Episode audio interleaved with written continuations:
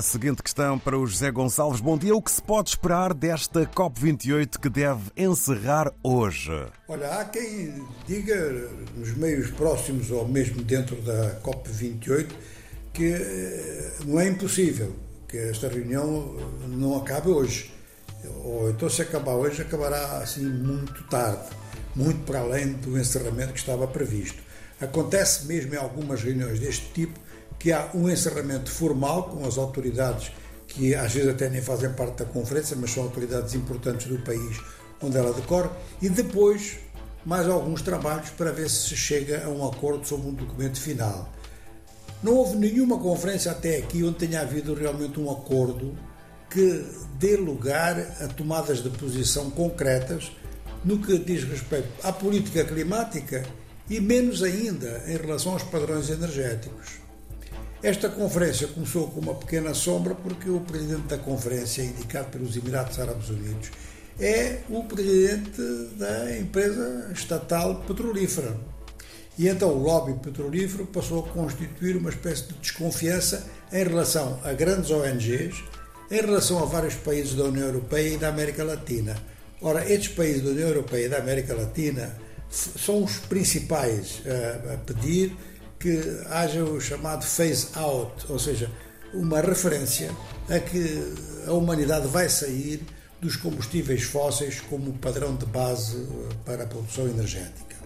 E o documento que foi apresentado à noite, já bastante tarde, eh, apresentado pela presidência da COP28, não prevê essa hipótese. E é claro que nos corredores e em meios das ONGs diz que o lobby das empresas petrolíferas teve a força suficiente para impor este princípio, não se mencionar o assunto. Ora, não mencionar o assunto significa uma espécie de deixá-lo andar pelo silêncio, e deixá-lo andar é deixar manter os padrões atuais. Estas são as críticas mais radicais que estão a ser feitas.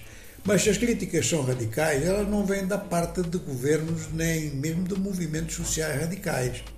Então, quer dizer, estabelece-se aqui uma espécie de uh, ponto de diferença com duas posições que realmente, realmente traduzem também as posições que há no mundo entre aqueles países e aqueles círculos científicos que defendem o princípio, desde logo, de que tem que se pensar em abolir uh, os fósseis como base de combustível e como base de energia mundial, uns que dizem que não há motivo para isso. De maneira que encontrar um denominador comum.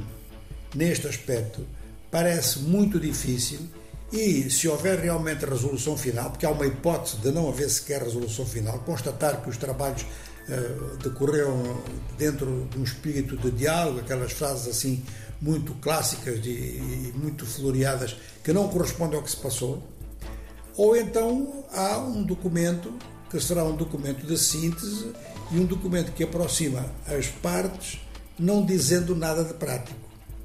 Temos assim mais uma destas conferências que tudo indica serviram apenas para trocar pontos de vista e para que a gente saiba quem está numa posição e quem está noutra. Não muito mais do que isso.